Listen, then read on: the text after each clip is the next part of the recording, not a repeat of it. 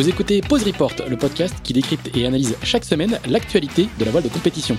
Pause Report est produit par Tip Shaft, le média des professionnels et des passionnés de voile de compétition. Tip Shaft, ce sont deux newsletters hebdomadaires en français et en anglais, des podcasts, des événements, des formations, ainsi qu'un festival du film et un studio de production de contenu que vous pouvez retrouver sur tipandshaft.com. Je suis Pierre-Yves Lotrou et je vous souhaite la bienvenue dans Pause Report.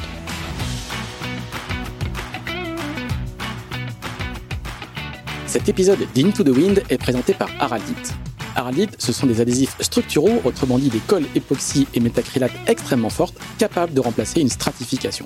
Les adhésifs Araldite collent sous l'eau, durcissent très vite et sont simples à appliquer, ce qui est assez pratique quand, par exemple, vous devez au hasard boucher le trou d'une cadène arrachée sur votre pont ou arrêter une fissure dans votre varangue de pied de mât après un talonnage. Bref, le genre de produit qu'il vaut mieux avoir à bord en course dans son kit de secours.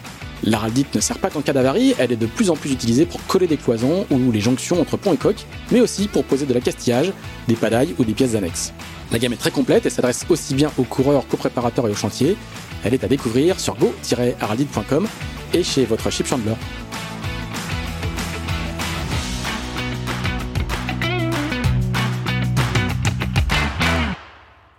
Bonjour à tous, bonjour à tous et bienvenue dans ce 39e épisode de Pause Report, le podcast hebdomadaire de Tip Shaft qui explique, décortique, décrypte, analyse l'actualité de la voile de compétition sous toutes ses coutures en compagnie des meilleurs experts.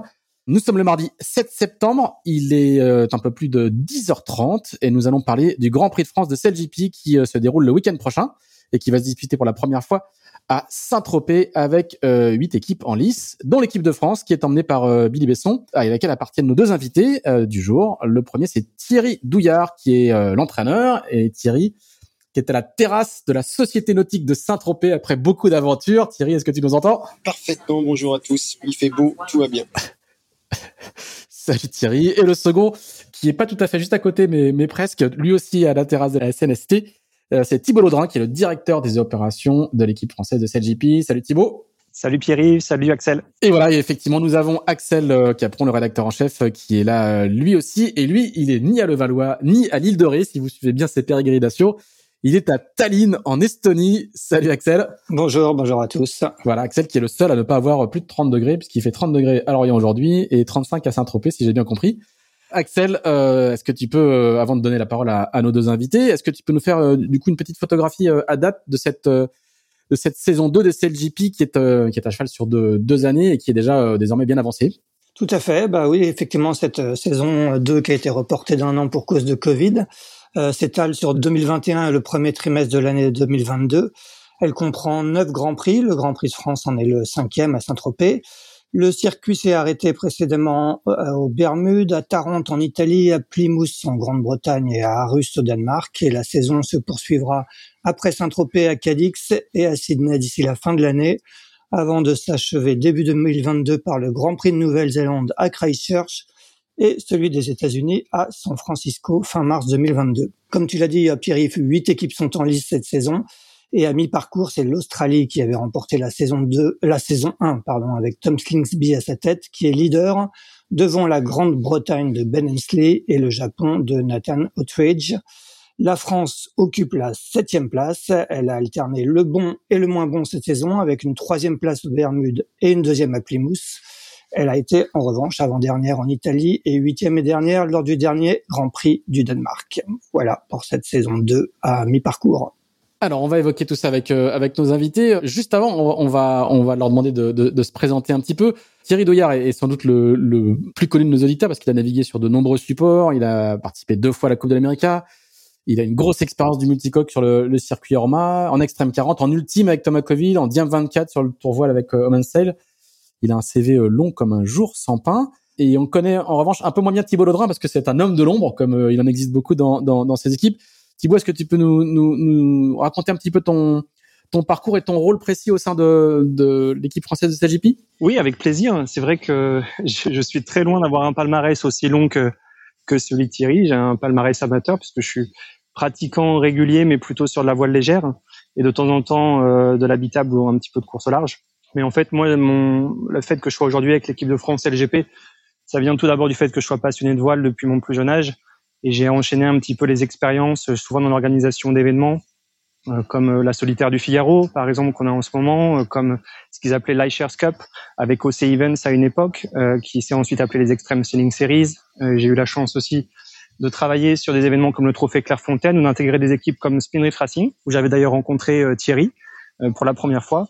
Et puis entre ces expériences dans la voile, j'ai toujours un petit peu varié les plaisirs et je suis allé euh, travailler, euh, euh, faire du commerce, faire travailler dans des scieries, travailler dans des fermes de plantes aquatiques, faire du retail aussi. Donc j'ai j'ai dernièrement aussi mon expérience avant d'être avec l'équipe de France, c'était responsable d'une marque de kitesurf.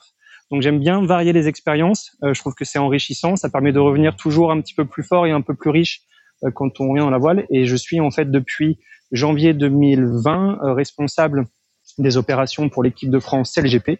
Et donc j'ai ce rôle que j'occupe à temps plein pour l'équipe et j'ai finalement aussi un second rôle auprès de l'organisation du championnat CLGP, donc de la société qui est basée à Londres, euh, sur des projets de développement durable dont nous allons pouvoir parler euh, ensuite.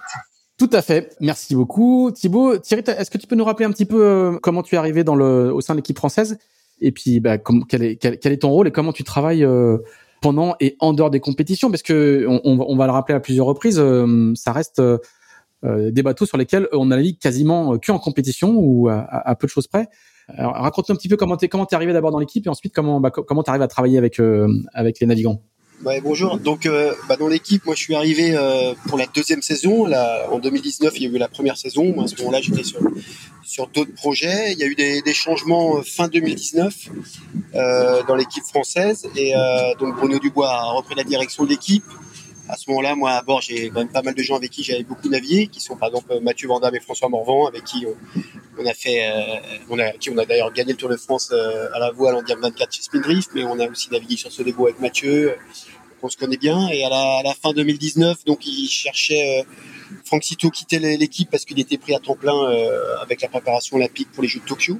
Et euh, donc Stevie. c'est l'entraîneur des, des NACRA 17, hein, on va juste rappeler. Et il y avait à ce moment-là Stevie Morrison avec qui je naviguais moi sur les projets Omanet depuis longtemps et qui est un bon ami, euh, qui lui aussi euh, ne pouvait plus ne pouvait plus assurer ce rôle à temps plein parce que lui il allait coacher les filles anglaises pour les Jeux Olympiques aussi. Donc c'est à ce moment-là que qu'ils m'ont qu'on a qu'ils ont pris contact avec moi et que et moi ça tombait à une période où où je sortais d'une grave blessure au dos et j'allais, euh, j'étais déjà en train de penser à aller un peu moins naviguer et m'orienter sur quelque chose qui me passionne, c'est, bah, le, coaching et puis aller, le, aller euh, manager une équipe sportive. donc là, il y a eu cette opportunité euh, avec un bon timing qui était lié à une blessure, mais qui au final me, convie parfaitement et me convient parfaitement parce que je, je m'y retrouve et c'est, absolument passionnant comme circuit. Je retrouve ce qu'on faisait en match racing, ce que j'ai fait pendant des années avec euh, des Français ou des étrangers ou, en Extreme Sailing Series, mais euh, sur le même, format de régate, mais par contre avec des bateaux euh, fabuleux et technologiquement super intéressants. Donc voilà comment je suis arrivé là. Très bien. On entend le, on sent que la fête se prépare parce qu'on entend les fûts de bière qui roulent derrière vous sur la, sur la terrasse du club. Ah, on va pas dire que c'est des fûts de bière, mais il y a du bruit effectivement. Alors Thierry, explique-nous comment est-ce qu'on comment est-ce qu'on coach une équipe qui du coup euh, est sur un circuit itinérant, donc avec des bateaux qui sont très souvent dans des dans des containers et, et avec très peu de jours d'entraînement sur le bateau. Raconte-nous un petit peu cette cette spécificité de, de, de, préparer, d'entraîner une, équipe qui qui que, rarement à son support. C'est quand même très particulier pour euh, pour la voile c'est extrêmement particulier et c'est euh, bah, ça fait partie hein, c'est le cahier des charges hein, euh, on fait avec alors ça peut être très frustrant par parce qu'on a on envie de s'entraîner on a envie de progresser on a envie de, tester ces bateaux il hein. faut vraiment se rendre compte que c'est des bateaux de très haute technologie il y a beaucoup de mise au point non pas du matériel parce que ça c'est géré par CLGP mais dans l'utilisation il y a un travail énorme à faire et, euh, aujourd'hui, quand Billy est arrivé en 2019 et a monté l'équipe de France, on sortait de, de, de campagnes de Coupe de l'Amérique telles que les Bermudes, où tous nos adversaires aujourd'hui ont, tous fait ces Coupes de l'Amérique. On a, des équipiers, nous, qui l'ont fait, comme euh, Mathieu Vandamme, comme, euh, comme Olivier Herlédan, qui ont fait la campagne avec Groupama, Team France et Franck Camas. Mais, euh, mais on, a, on est en, manque d'heures par rapport aux Stingsby, Ben Hensley, Nathan Atrich, Chris Draper et tous ces gens qui ont ça se trouve 150, 200 jours de navigation. Donc, euh, et ça, on sait qu'on le rattrapera pas parce qu'au au mieux, on a le même temps de navigation euh, avec eux. Donc, euh, donc, il faut faire avec. ça nous demande beaucoup de travail, mais euh, mais ça fait là encore ça fait partie du jeu. Donc nous, bah, le, travail pendant l'épreuve, c'est une chose, et puis il y a aussi tout un travail entre les épreuves pour essayer de décortiquer, d'analyser, euh, que ce soit bien au niveau des datas, des données, mais aussi de, la manière dont on fonctionne nous, de communication, euh, qui, est un, point très important pour nous. Voilà, donc on a différents aspects du, jeu à travailler. Et euh, ce qui est sûr, c'est qu'on est, évidemment pas en avance par rapport aux autres. On est, plutôt en retard, mais voilà, aujourd'hui, c'est la deuxième saison de, de, de CLGP, c'est la deuxième saison de Billy de l'équipe, même si elle a été un petit peu remaniée avec l'arrivée de Lima Milan à bord. aujourd'hui, comme, comme disait Axel tout à l'heure, on a, on a alterné, je dirais pas le bon et le moins bon, je dirais qu'on a alterné le très bon et le très mauvais. Euh, parce que deux podiums, une place de troisième au Bermude et une super place de deuxième au Plymouth, c'était d'excellents résultats. Et puis à côté de ça, effectivement, on a eu deux gros passages à vide, ce qui montre bien que le, niveau de, la, de cette flotte est, extrêmement important. Hein. On a des champions olympiques, des champions du monde euh, à, à l'appel. Et euh, on voit aujourd'hui Slingsby, Tom, Tom, Slingsby avec, le, avec les deux, deux dernières victoires à Toronto, il a fait dernier. Donc ça montre bien qu'on ça se joue à très peu de choses et sur un laps de temps qui est très court. Là, par exemple, nous sommes arrivés euh, hier soir, donc lundi soir, nous sommes arrivés à Saint-Tropez. Nous allons pouvoir naviguer, nous les Français, une seule journée, parce qu'on a jeudi, on a, on a, un peu de presse à faire, euh, parce que c'est notre épreuve en France. Et sinon, c'est juste vendredi, une journée d'entraînement, et samedi, dimanche, le Grand Prix. Donc, euh, voilà, ça se résume en gros à euh, quatre jours de navigation pour un Grand Prix. Alors du, coup, comment tu fais? Tu, tu, les fais naviguer sur d'autres supports ensemble? On sait, on sait qu'il y a du simulateur. Est-ce qu'il y en a encore Est-ce qu'il y a encore beaucoup? Comment c'est quoi, c'est quoi le, votre fonctionnement? Et puis surtout, quelles sont, quelles sont les règles? Est-ce qu'il y a, est-ce qu'il y a un nombre de jours contingenté de navigation par euh, par équipe Comment fonctionnent toutes, euh, ces, contraintes? Aujourd'hui, le, programme, les, les, règles ont un petit peu changé. Sur la première année, en 2019, on avait le droit à, du simulateur, qui était sur le simulateur qui avait été mis au point par l'équipe Artemis sur la précédente Coupe de l'Amérique. C'était à Londres. Et euh, là, la seule restriction, quelque part, elle était budgétaire, hein, parce que c'est très onéreux. Mais euh, donc Billy et les gars avaient euh, bien défraîchi le, travail là-dessus. depuis cette année, il on n'a plus le droit au simulateur. Donc ah, bah, ça s'est réglé. Et c'est sûr que nous, l'idéal, bah, on aimerait bien on aimerait bien pouvoir faire naviguer tout le monde sur d'autres supports et surtout un support en commun. Euh, aujourd'hui, bah, c'est plus une question de moyens, d'argent euh, qui nous l'empêche. Euh, même si on a Billy qui navigue sur les ETF 26, là, par exemple, il vient de gagner le Grand Prix de Pornichet, mais il n'est pas avec les autres gars de l'équipe.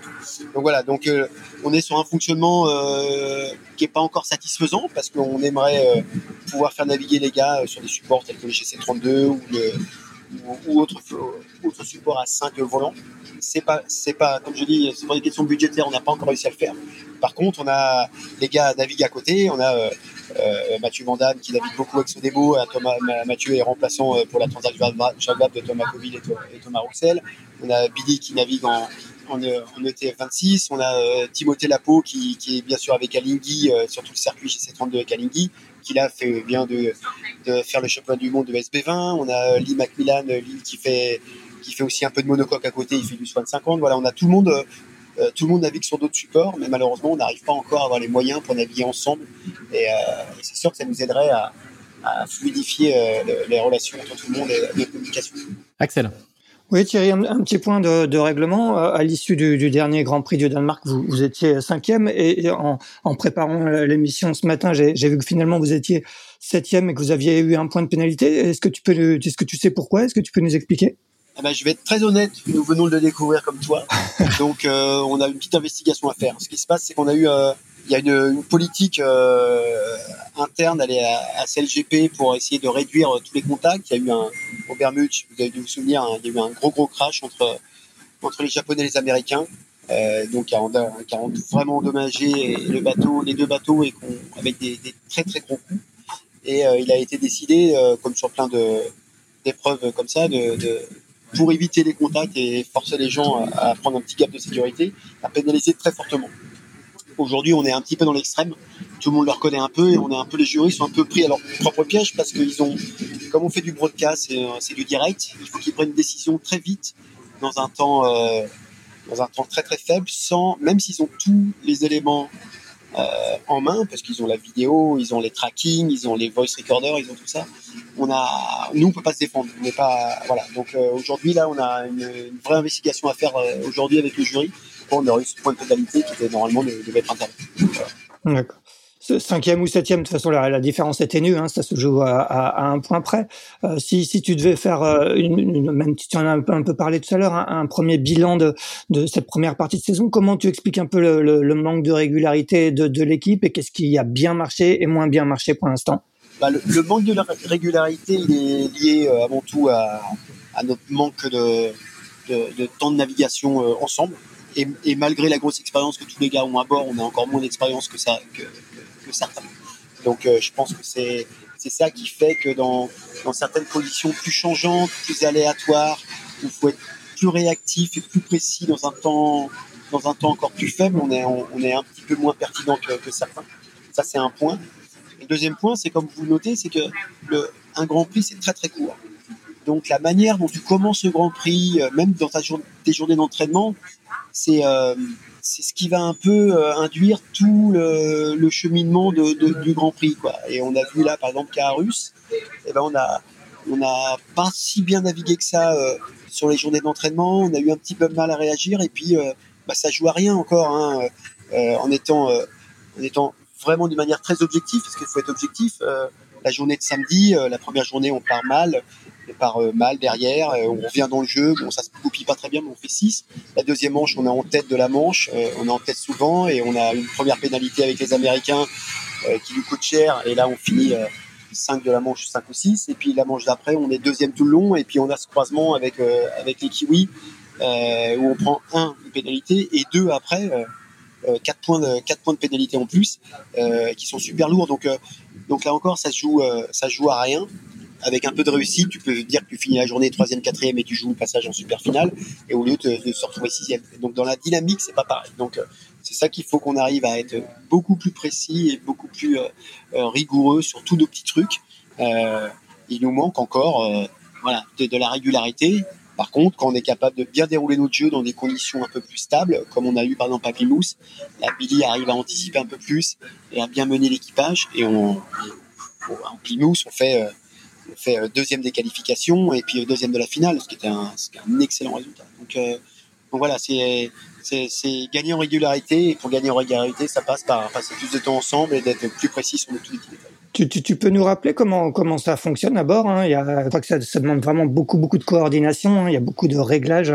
Euh, chacun a des missions très précises. Est-ce que tu peux nous raconter le fonctionnement euh, à bord d'un F-50 donc le, donc le, F-50 navigue à 5. Hein, si on part de l'arrière, on a bien sûr euh, Billy Besson, le, le barreur skipper. Donc vous avez peut-être déjà dû voir, il a on peut plus trop appeler ça une barre à roue. Hein. C'est pas la barre à roue de monocoque. Hein. C'est plutôt, euh, c'est vraiment un, un, volant de Formule 1 avec plein de boutons dessus, avec des, des twist grips qu'on appelle, c'est des, des, poignées euh, rotatives qui vont lui permettre, euh, s'il le souhaite, de régler par exemple les foils. Il va régler l'angulation des safrans. il intervient sur plein de choses avec plein de, de, de, pédales où il fait, il est capable de descendre les, descendre les bornes, les remonter. Voilà, il a, il a tout un, un panel de, de réglages sur lequel il peut jouer. Devant lui, il a le régleur de régleur d'aile donc un régleur d'aile, ben, c'est une aile d'avion avec des flaps, avec tout ça en hydraulique. Et, devant, on a François Morvan qui est, le flight controller qui lui règle l'incidence des foils. Et devant, en avant de ça, on a Mathieu Vandamme, le, le qu'on appelle le G2, qui, euh, qui lui a, qui est régleur de foc aussi et qui intervient aussi dans toutes les, dans toutes les manœuvres parce que dans les, dans les transitions où on a les, deux bords, les deux foils qui vont être mis dans l'eau, et ben euh, François en règle un, mais c'est Mathieu qui va en régler un autre. Et puis après, on a euh, Timothée Lapo et, Olivier Herlédon qui, euh, alternent en G1 en wincher avant. Donc il y a vraiment un travail en symbiose qui est hyper important parce que ceux qui connaissent pas le bateau, la première fois qu'ils les verront, alors effectivement, un bateau en F50, c'est impressionnant quand ça vole, parce que ça va vite, c'est haut, ça vole super bien, mais c'est encore dix fois plus impressionnant dans les, dans, les gérations, les rotations. C'est des bateaux qui restent en l'air, qui, qui, ont des taux de gération extrêmement rapides. On est de l'ordre de 30 à 32, 34, 34 secondes à 34 degrés pardon, à la seconde.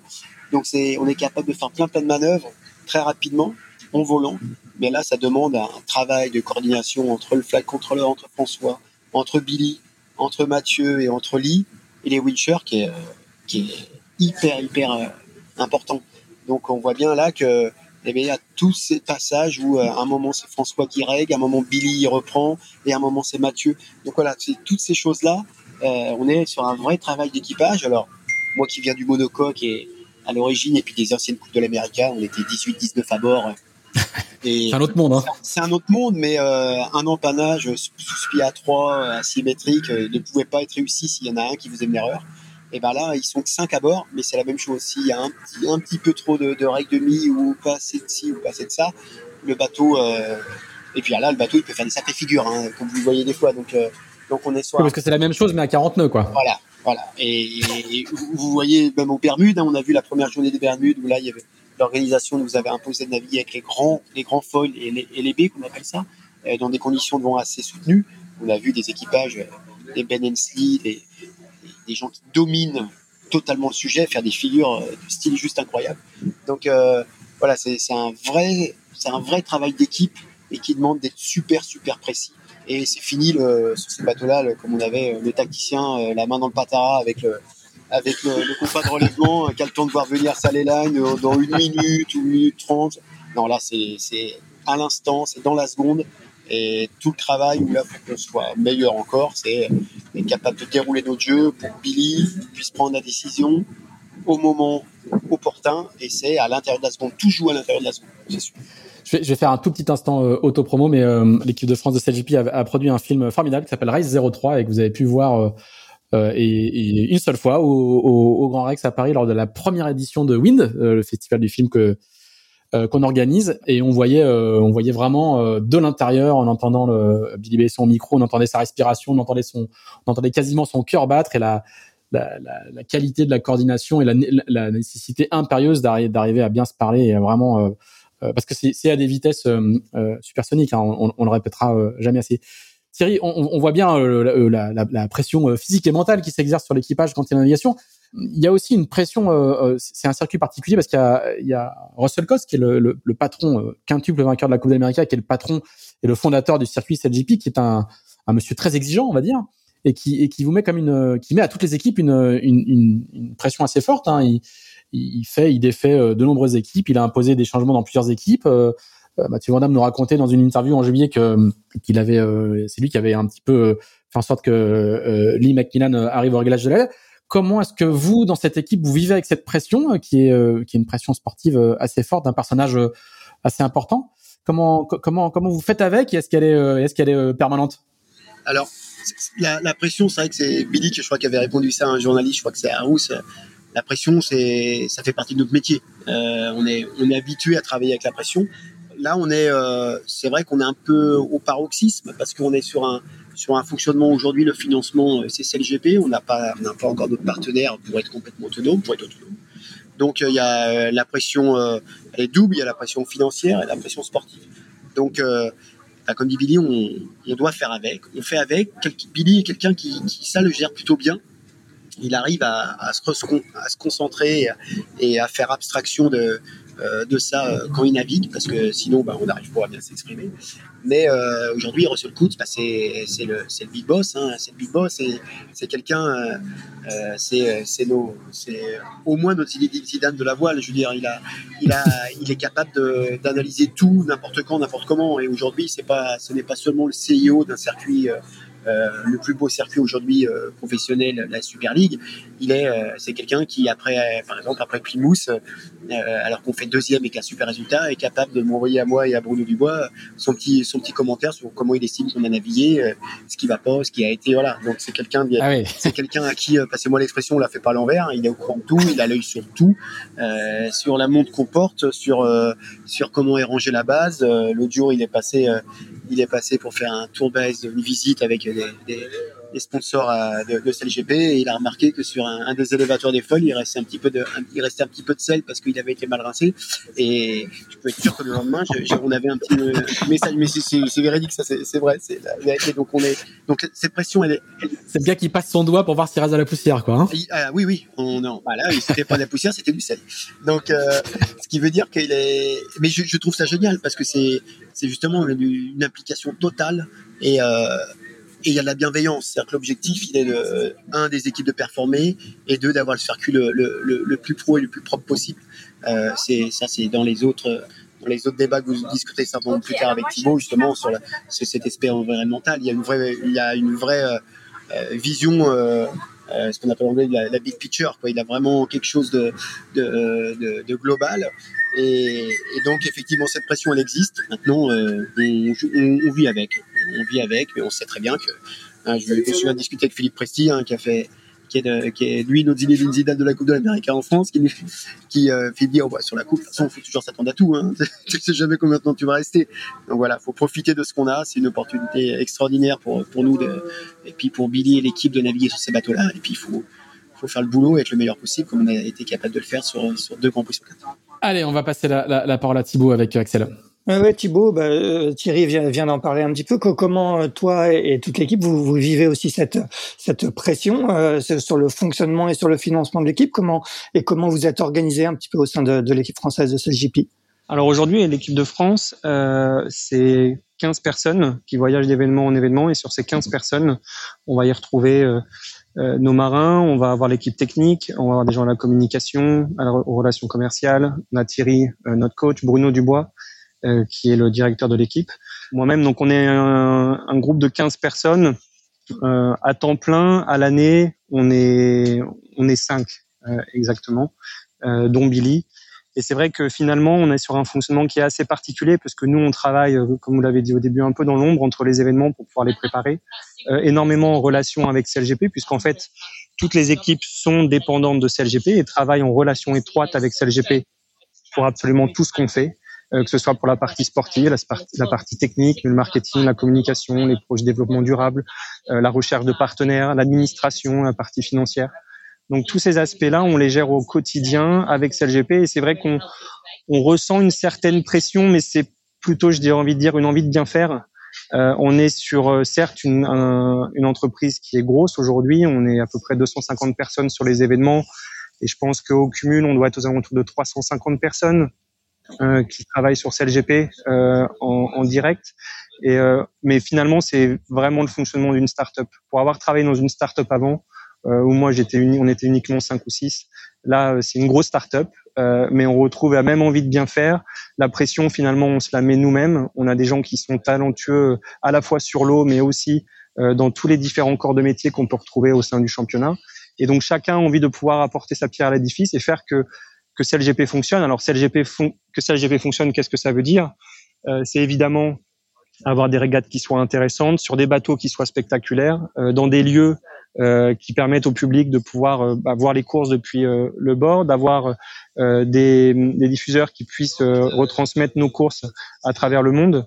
Mais c'est aussi avoir finalement un, circuit qui soit financièrement viable, puisque la volonté elle est là. On est avant tout euh, certes sur quelque chose qui sportivement se rapproche peut-être de la Coupe de l'Amérique, mais qui commercialement est quand même très différent, puisque là, on a envie de créer une ligue commerciale, donc on a envie d'avoir un, championnat euh, qui va s'équilibrer financièrement, et c'est le pari qu'on fait Russell Coutts et Larry Ellison, euh, c'est de pouvoir lancer le circuit, de financer cinq saisons et donc l'ensemble des équipes, et au fur et à mesure de trouver des partenaires qui viennent aider à financer le championnat en lui-même, les équipes, ou les événements, ou parfois euh, des équipes et des événements euh, en même temps, comme ça a été le cas par exemple avec l'équipe danoise et l'événement de Harus avec la société Rocool, euh, qui en était le partenaire titre. Donc aujourd'hui, on est dans un championnat sportif, mais avec une vraie vision euh, business. Et, euh, et ça, cette pression-là, on la ressent au quotidien puisqu'on a des indicateurs qu'on suit sur que ce soit nos audiences, que ce soit nos objectifs commerciaux par rapport au nombre de partenaires qu'on peut apporter nous au sein de l'équipe de France ou au sein des, euh, événements comme euh, ici par exemple l'événement de Saint-Tropez. Euh, donc il y a vraiment une, pression certes, mais une envie de bien faire. Et c'est vrai que on travaille énormément. Euh, les nuits sont toujours trop courtes, surtout sur des phases d'événements, et encore plus, par exemple ici à Saint-Tropez, où finalement on a eu que 15 jours euh, entre Arus et ici avant de pouvoir bien travailler. Donc on a à peine repris notre souffle et les choses s'enchaînent. Et euh, en en discutant avec les personnes qui aujourd'hui travaillent au sein de CLGP, on est finalement très proche de l'ambiance, du fonctionnement de l'organisation qu'on peut avoir euh, sur des championnats comme la Formule 1, comme la Formule E, comme l'Extreme E, euh, avec des championnats qui sont itinérants, qui sont internationaux, avec euh, des lieux assez iconiques. Et pour nous, c'est vrai que comme le disait Thierry, c'est une chance de pouvoir avoir la France sur un événement comme celui-ci. C'est encore plus aujourd'hui une chance d'avoir un événement à Saint-Tropez. on a en plus des conditions qui sont annoncées pour l'instant relativement bonnes, donc ça devrait être un, joli spectacle.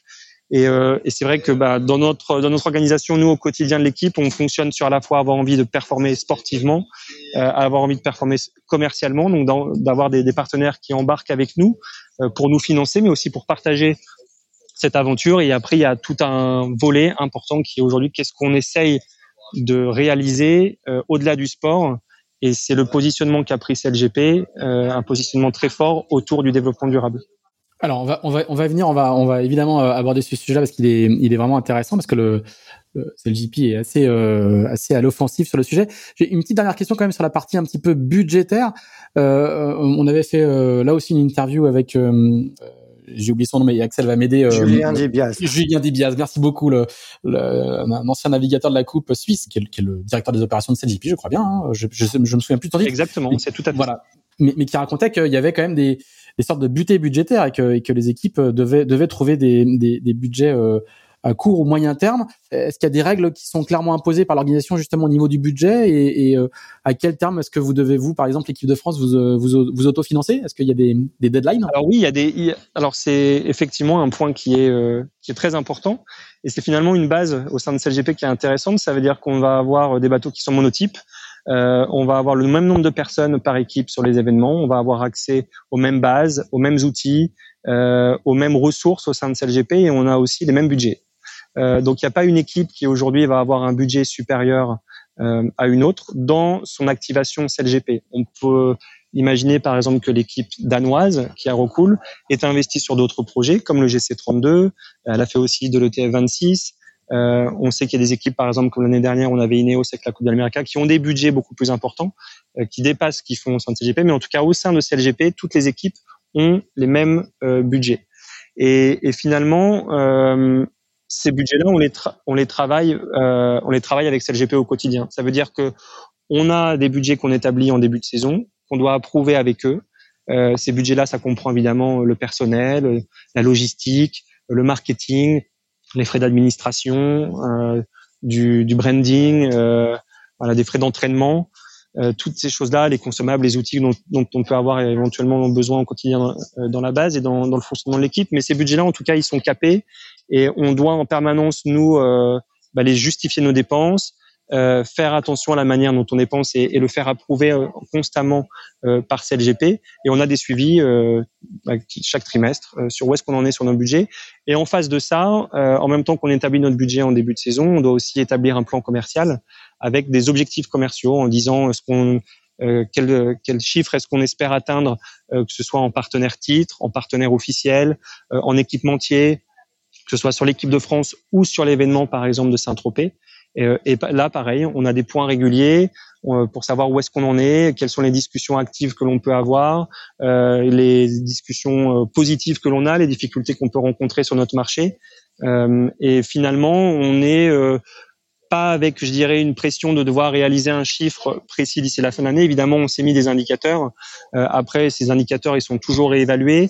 On sait que l'équipe de France aujourd'hui euh, elle est là au moins jusqu'à la fin de la saison 2 et on espère de la saison 3. On l'a vu par le passé qu'avec des équipes comme euh, l'équipe chinoise qui a été remplacée par l'équipe espagnole et comme le disait Thierry, que les choses peuvent changer rapidement. On pourrait imaginer demain avoir une équipe euh, qui vienne frapper à la porte de CLGP, qui a déjà des partenaires, qui soit totalement financés et qui viendrait à ce moment-là peut-être prendre la place d'une équipe existante.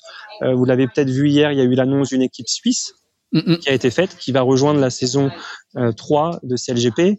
Euh, voilà, là on est sur un, ce sera une neuvième équipe, donc un neuvième bateau qui est actuellement en construction en Nouvelle-Zélande, euh, sur la base de la C50 Groupama d'ailleurs, euh, et donc parce que c'est des bateaux qui sont d'ailleurs reconditionnés.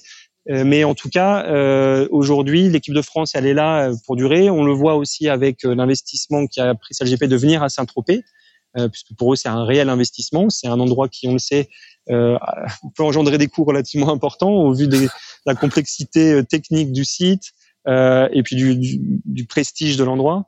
Euh, donc euh, non, non, il y a, y a, on n'a pas de, je dirais qu'on a, on a le coup près sportivement, oui, on l'a financièrement aussi, commercialement, mais en tout cas, nous, on est, on fait tout ce qu'on peut pour essayer de trouver de l'argent et puis de performer sur l'eau.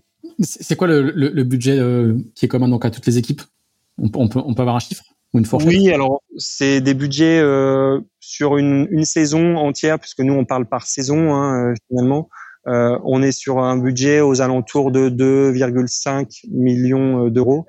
Euh, et ça, ça comprend euh, donc l'intégralité de, de, toutes les opérations de l'équipe. C'est vraiment un budget opérationnel.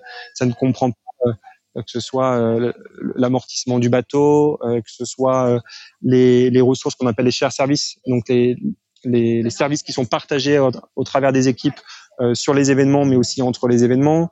Euh, voilà, il y a des filles supplémentaires qui sont ajoutées, donc il y a des, budgets supplémentaires qui sont ajoutés si jamais on voulait pouvoir financer l'intégralité d'une équipe, par exemple comme l'a fait euh, l'équipe suisse, euh, qui est sur un modèle qui se rapproche plus d'une franchise finalement que d'un partenariat titre. Euh, mais en tout cas, pour ce qui nous concerne, nous, aujourd'hui, l'équipe de France, on est sur un budget approximatif de 2,5 millions d'euros euh, sur sur une saison. Euh, il faut bien avoir en tête que ça c'est un investissement je dirais pur pour euh, Larry Ellison et Russell Coates, c'est-à-dire que nous aujourd'hui, on, dans l'équipe de France, on n'a pas encore de partenaires, on a des discussions qui sont avancées, on a des gens qui viennent nous voir ici euh, sur l'événement de Saint-Tropez pour peut-être nous rejoindre à partir de la saison 3. Euh, mais c'est un, un vrai engagement financier, c'est une prise de risque pour eux. Donc ces budgets sont maîtrisés. Euh, on est vraiment dans une logique de contrôle euh, sur tout ce qu'on fait, comme l'expliquait tout à l'heure Thierry. Russell regarde vraiment absolument tout ce qui est fait et sur tous les aspects. Axel. Oui, justement, euh, du coup, forcément, la, pression est, sans doute assez forte au moment d'attaquer ce Grand Prix à Saint-Tropez. Est-ce que vous, vous avez des gros objectifs avec des partenaires et vous en êtes tout concrètement justement sur, sur la recherche de partenaires? Alors oui, on a des, on a plusieurs partenaires, on a plusieurs partenaires potentiels qu'on a invités ici sur cet événement. Euh, on se concentre, je dirais, plus sur la qualité que sur la quantité. On n'a pas euh, vocation à accueillir des centaines de personnes. On est plutôt sur des expériences euh, relativement, je dirais, prestigieuses et de, de, qualité. Donc, on est plutôt à inviter des personnes qu'on pense vraiment intéressées par l'événement. On est aussi en fait sur, enfin, on le sait tous, hein, aujourd'hui, au travers de la course au large en France, on voit qu'il y a il y a un vrai succès à travers toutes les classes. Nous, CLGP, on est sur un championnat qui est un petit peu différent. On pourrait parfois imaginer que, euh, en étant dans un pays comme la France, où finalement la voile est un sport très populaire, euh, ça pourrait nous être relativement facile de trouver des partenaires. Mais en fait, on doit en permanence expliquer que le modèle de CLGP est différent de ce que le, le, grand public connaît avec euh, des événements phares comme le Vendée Globe, la Route du Rhum, la Transat Jacques Vabre, euh, qui sont plutôt sur du double, sur du solitaire, euh, sur des aventures autour du monde. Là, on est sur un format de, de stade, on est sur des courses de 15 minutes, d'une extrême intensité, au plus proche du public. Donc, c'est un format qui est connu, mais qui est quand même un petit peu nouveau. Donc, il faut à chaque fois avoir cette démarche d'expliquer euh, aux gens, de, de, faire bien comprendre le concept de CLGP. Euh, donc on est dans cette logique-là en permanence, dans toutes les discussions que l'on peut avoir. Et puis comme tout le monde, on a aussi un petit peu euh, subi euh, les, ces, ces, derniers 18 mois la situation économique euh, internationale, puisqu'on est quand même sur un circuit international. Donc les partenaires potentiels d'une équipe de France comme la nôtre vont être des sociétés françaises en, en, priorité, mais qui ont une activité à l'international, donc qui forcément ont été impactés par cette situation. Ce qui est certain, et ça c'est un aspect vraiment, je trouve en tout cas moi passionnant et même positif, c'est que les discussions qu'on pouvait avoir euh, avant euh, la pandémie de Covid euh, et les discussions qu'on peut avoir aujourd'hui sont relativement différentes. Les objectifs des sociétés sont différentes, la façon dont elles peuvent gérer leur budget euh, sur des dépenses marketing ou de sponsoring sont différentes. On sent que la notion de sens, de raison d'être est au cœur des discussions et c'est euh, ce qui, en plus d'être finalement pour nous un bon timing, était aussi la raison qui a motivé euh, CLGP à, s'engager d'autant plus sur un circuit qui a vocation à voilà à, faire la promotion des énergies propres, à essayer d'accélérer euh, la transition qu'on voit apparaître dans le milieu de la plaisance et du nautisme sur des moyens de propulsion qui peuvent être un petit peu plus écologiques, euh, la façon dont on organise nos événements. donc c'est aujourd'hui la dimension développement durable, elle est elle est clé dans nos discussions pour des recherches de partenaires et c'est même, euh, je dirais, le, le, premier point que l'on aborde euh, quand on, a, on peut contacter de nouvelles, de nouvelles sociétés. Hmm, c'est un levier commercial euh, assez stratégique aujourd'hui. Euh, sur, sur ce point-là, sans, sans, on n'a on a pas le temps de développer toute la stratégie euh, euh de soutenabilité, comme on dit en anglais, de, de, de, de CGP, mais il y a un point qui est très intéressant, c'est que la, la, la, capacité des équipes à justement prendre en compte euh, les paramètres environnementaux va commencer à rentrer dans les points. Est-ce que tu peux nous expliquer un petit peu justement cette comment le, le développement durable va faire partie de, de l'équation de la performance des équipes? Oui, tout à fait. c'est tout à fait innovant. Hein. Il y a, il y a, il y a, il y a le... à, date, il n'y a pas de circuit qui fait ça. Hein. Non, personne. Euh, il y a des initiatives locales que j'ai pu voir apparaître sur des petits championnats ici et là dans certains pays, mais rien qui n'a été fait sur un événement international. En fait, la logique, elle est relativement simple. C'est qu'aujourd'hui, on a le championnat sportif qu'on appelle en anglais la, la Selling League, et on a lancé euh, sur l'événement de Plymouth, donc au mois de juillet, un second classement qui s'appelle l'Impact League.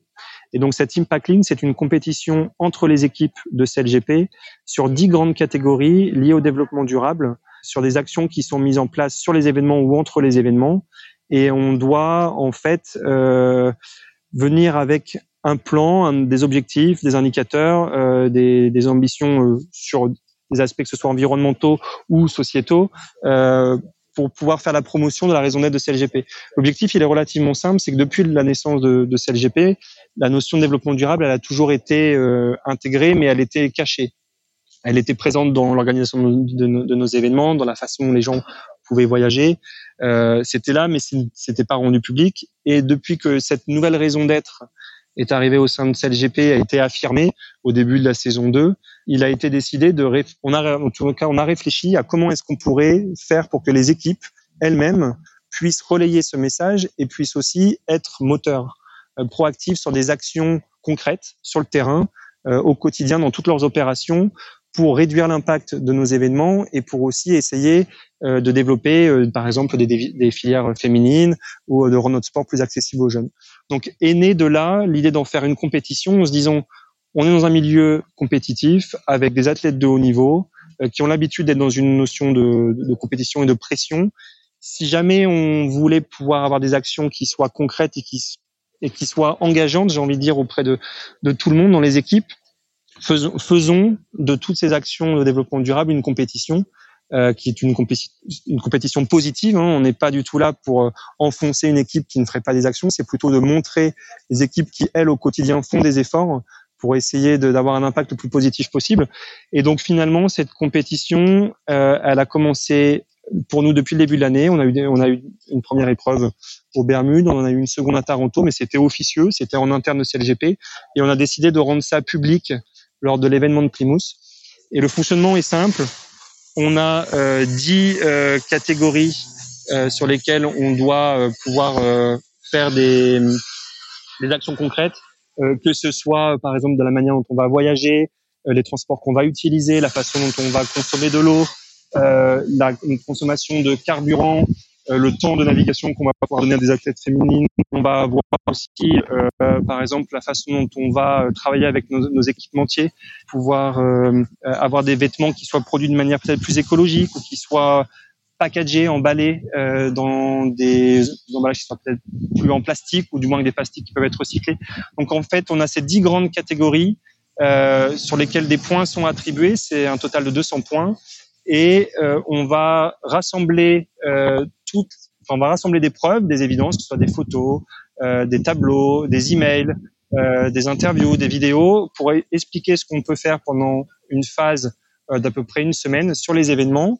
Et ensuite, on aura un audit avec une société externe qui va venir euh, bah, comprendre ce qu'on a fait et puis finalement nous donner des points et on a un classement ensuite qui nous est attribué euh, à la fin de l'événement et ça va nous donner un classement général sur euh, les équipes de, de CLGP et ce classement est même aujourd'hui repris euh, sur toute la partie euh, télévision.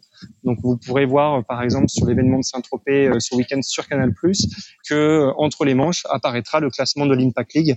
On vous donnera pas le résultat de, de, de l'événement d'Arus, mais c'était plutôt positif pour nous.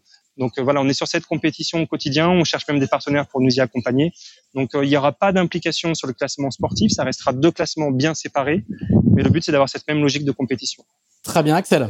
Euh, Thierry, bah, revenons sur euh, sur, sur l'aspect sportif. Euh, bah, forcément, on, on, a parlé de pression, de pression sur sur le budget de l'équipe, sur sur le fonctionnement. il y aura forcément plus de pression devant le public français à Saint-Tropez, dans, dans, un lieu qu'on qu'on qualifie d'iconique entre guillemets. Plus de pression, c'est marrant parce que c'est c'est le discours qu'on a que j'ai avec les gars depuis quelques jours et puis là on sort de réunion ce matin. C'est pas c'est pas une c'est pas une pression supplémentaire. Au contraire, il faut que ce soit quelque chose qui nous qui nous galvanise et qui nous qui nous pousse encore à être meilleurs. La pression, elle est elle, doit absolument pas nous nous, sentir euh, qu'il faut absolument être irréprochable sur, sur toutes les manches et être parfait. Moi, l'objectif, c'est de, il est comme tous les autres grands prix, c'est de naviguer le mieux possible la manche 1, la 2, la 3, la 4, la 5, qui va nous permettre de passer en super finale et puis en super finale, tout est remis à zéro. Donc, euh, la pression supplémentaire, je pense pas. Il y aura plus évidemment de, de sollicitations euh, pour l'équipage, pour, pour Billy et les, et les gars. Euh, donc c'est à nous de bien le gérer pour qu'ils soient concentrés euh, euh, sur le plus important, ce qu'est la régate, mais mais répondre aux sollicitations des journalistes ou des partenaires potentiels ou des partenaires actuels, eh ben, ça fait partie de leur boulot. Donc voilà, c'est quelque chose, je pense qu'ils sont habitués à gérer.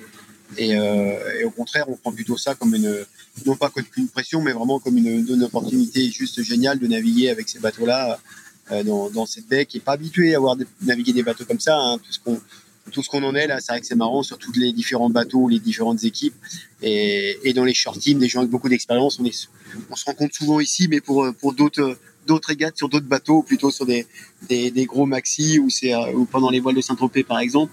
Et là, c'est plutôt sympa de voir tout le monde naviguer sur ce, ce, ce qui existe de mieux euh, en termes de bateaux aujourd'hui euh, sur les petits parcours, mais dans, dans, dans, dans cet environnement qui est la bête, bête Saint-Tropez. Est-ce que, est-ce que tu as déjà une idée de, à quoi vont, vont ressembler les conditions euh, samedi et dimanche pour, pour les régates? Bah on est, on commence à regarder. Ouais, c'est vrai qu'on a des bonnes journées là, mercredi, jeudi là, par exemple là aujourd'hui là, là, on a on a un fond d'est euh, de, de 10, 14, 15 nœuds. Il euh, y a de l'air jeudi, vendredi, euh, samedi, dimanche, ça peut être un peu plus mou, euh, mais je pense qu'on va quand même avoir des bonnes conditions. On va commencer à, à ça. Hein, c'est dans c'est dans 4-5 jours. Euh, voilà, là encore, euh, ce qu'il faut savoir, c'est qu'on a, différents euh, settings de bateaux, c'est-à-dire que les bateaux ont différentes configurations. On a, trois configurations d'ailes. On a, l'aile, standard, ce qu'on appelle l'aile de 24 mètres, qui était celle utilisée la première année et qu'on utilise en général. On a une, une, autre petite aile qui a été utilisée pour la première fois au Bermudes, qui est une aile de 18 mètres, et puis là, il y a une, nou une nouvelle, la grande aile, celle de 29 mètres, qui n'a pas encore été utilisée en course, qui a juste été utilisée euh, en, en, entraînement et en essai euh, au Danemark il y a 15 jours, 3 semaines. Donc, euh, et ben, s'il y a du petit temps, euh, il faut peut-être peut-être pas être surpris de revoir quelque chose d'encore nouveau. C'est encore une plus grande aile. Euh, et, et, juste pour dire que de, toutes ces configurations-là sont, sont données par l'organisateur la veille, la veille de la manche. Donc c'est pas nous qui choisissons ce qu'on met. C'est-à-dire que tout le monde va naviguer avec la même aile.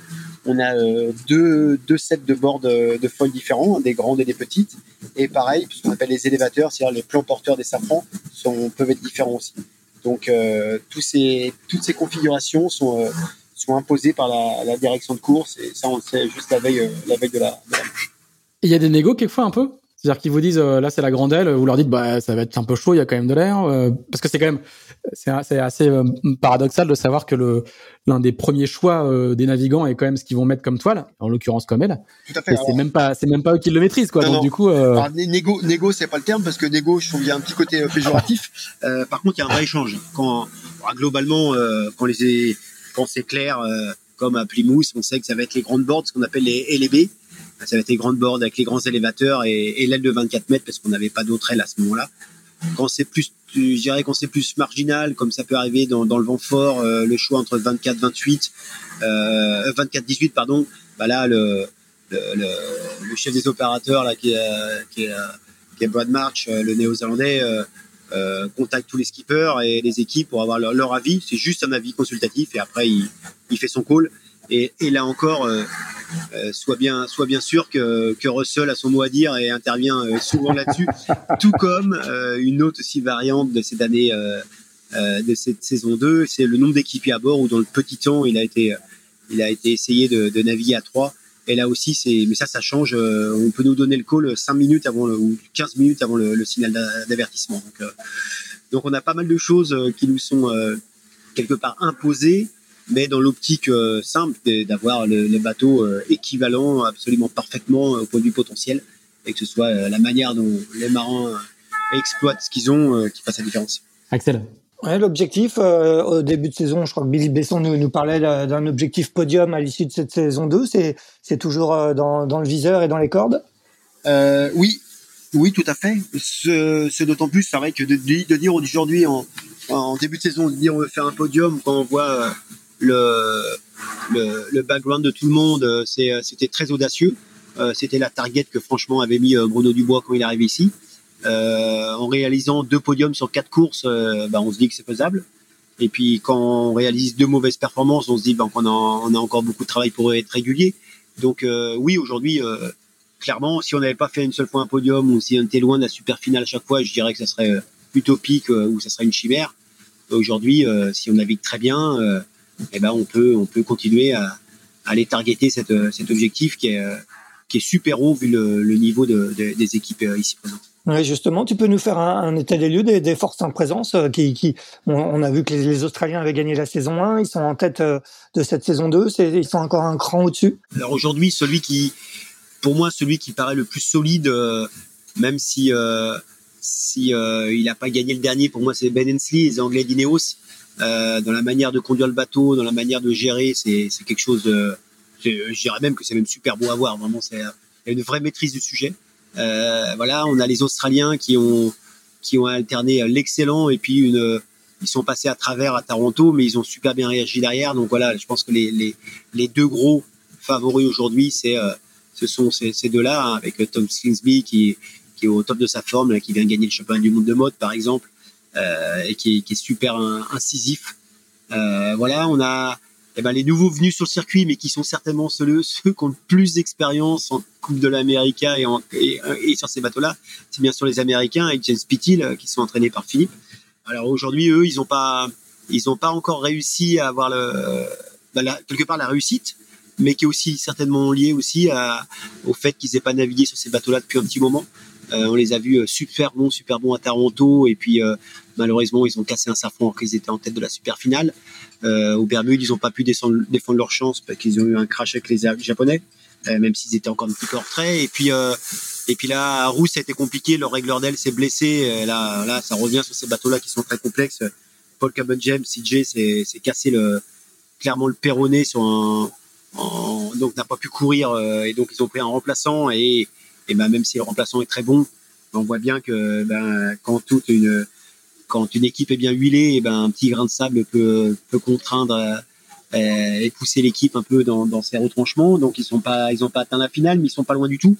Et puis après, je dirais qu'il y a il y a euh, des équipes qui font euh, comme les Japonais ou nous, qui sont capables de faire du, du très bon et du moins bon. Euh, on voit les Japonais qui sont très très très bons dans le petit temps. Je les ai vus très pertinents à Toronto, très bons bien sûr à Aarhus très lucide, très opportuniste. Voilà, je les ai trouvés très bons dans, ces conditions de vent-là.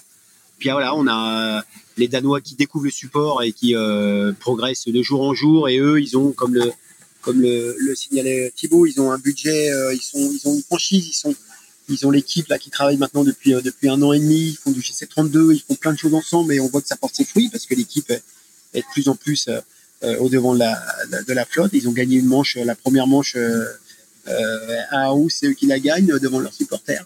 Et, euh, et, voilà, donc tout le monde progresse. On a toujours les Espagnols avec un, un Phil Robertson euh, très très agressif qui a été pénalisé fortement, mais qui est toujours présent. Voilà, on a voilà, tout le monde est là. Les Néo Z, bah, pas besoin de les présenter. Hein. Ils sont encore un tout petit peu en, décalage parce qu'ils reprennent juste, mais euh, Berling va revenir à son à son plus haut niveau très prochainement et peut-être même déjà né ici. Donc donc on voit que quand, quand je, je, cite tous ces noms-là, on se doute bien que chaque chaque point, chaque manche est, est dur à est dur à prendre. Thierry, est-ce que tu est-ce que tu navigues sur euh, sur d'autres supports? Est-ce que tu coaches d'autres équipes en parallèle ou euh, ou CLJP est un, est un est un temps plein pour toi? Alors aujourd'hui, alors ça je vais pour être, je vais être très honnête. D'ailleurs, Thibaut qui est à côté de moi, il, il sourira peut-être. C'est quelque part c'est frustrant. C'est frustrant de pas être à temps plein parce qu'il y aurait tellement à faire que que ça serait euh, il y aurait un rôle euh, quasiment à temps plein. Aujourd'hui, c'est pas possible pour la première raison, c'est que l'équipe est, pas, est, pas financée pour, pour le faire. Donc, euh, il faut continuer, il faut avoir d'autres projets. Moi, de mon côté, euh, euh j'ai repris du travail là en début de saison avec euh, avec le team Sodebo, avec Thomas Coville, avec qui j'ai fait beaucoup de choses dans le passé, avec qui j'avais moins fait ces deux dernières années. Donc voilà, donc je suis, je aussi à bord, mais surtout je je m'occupe un peu de bah, d'épauler sportivement Thomas et, et l'équipe sur un peu un rôle de, coach et puis de, conseiller sportif un petit peu auprès de, auprès de Sodebo. Euh, au vu de la préparation de, la route du Rhum, de, la route du Rhum et bien sûr de la Jacques Vabre dans quelques mois. Et, euh, et, je navigue aussi mon côté sur sur d'autres supports euh, pour toujours me faire plaisir, que ce soit en maxi. Euh, euh je navigue sur un, un, très joli bateau avec euh, le propriétaire de Corum l'épargne par exemple, où je navigue toujours des, très bonnes relations avec Oman Sail qui même si aujourd'hui n'a plus les mêmes velléités de faire du très très haut niveau, je, je garde un petit conseil, conseiller chez eux pour les accompagner dans leur transition. Très bien. Eh ben, écoute, on va, on, te laisser jongler avec euh, tous ces, toutes ces, toutes ces casquettes-là et surtout euh, te concentrer sur le, les deux manches qui arrivent, euh, les deux jours de navigation qui arrivent ce week-end, puisqu'il va falloir être incisif en très très peu de temps. On rappellera jamais à quel point c'est très très court et le, les timings sont vraiment assez incroyables. c'est vraiment ça, ça se joue dans des manches extrêmement courtes. Merci à tous les deux. Merci de ces, de ces points très très complets de nous avoir euh, fait rentrer un petit peu dans les coulisses de l'équipe euh, de l'équipe française, à la fois euh, du point de vue sportif et du point de vue business. On, on, sent que les enjeux sont très très liés et que et qu'il va encore se jouer pas mal de choses. Bon bon week-end tropézien à tous les deux. Et puis excellent, on se retrouve on se retrouve la semaine prochaine avec un autre sujet. Merci, bonne nav, salut. Merci à tous. Merci, à Merci à vous deux.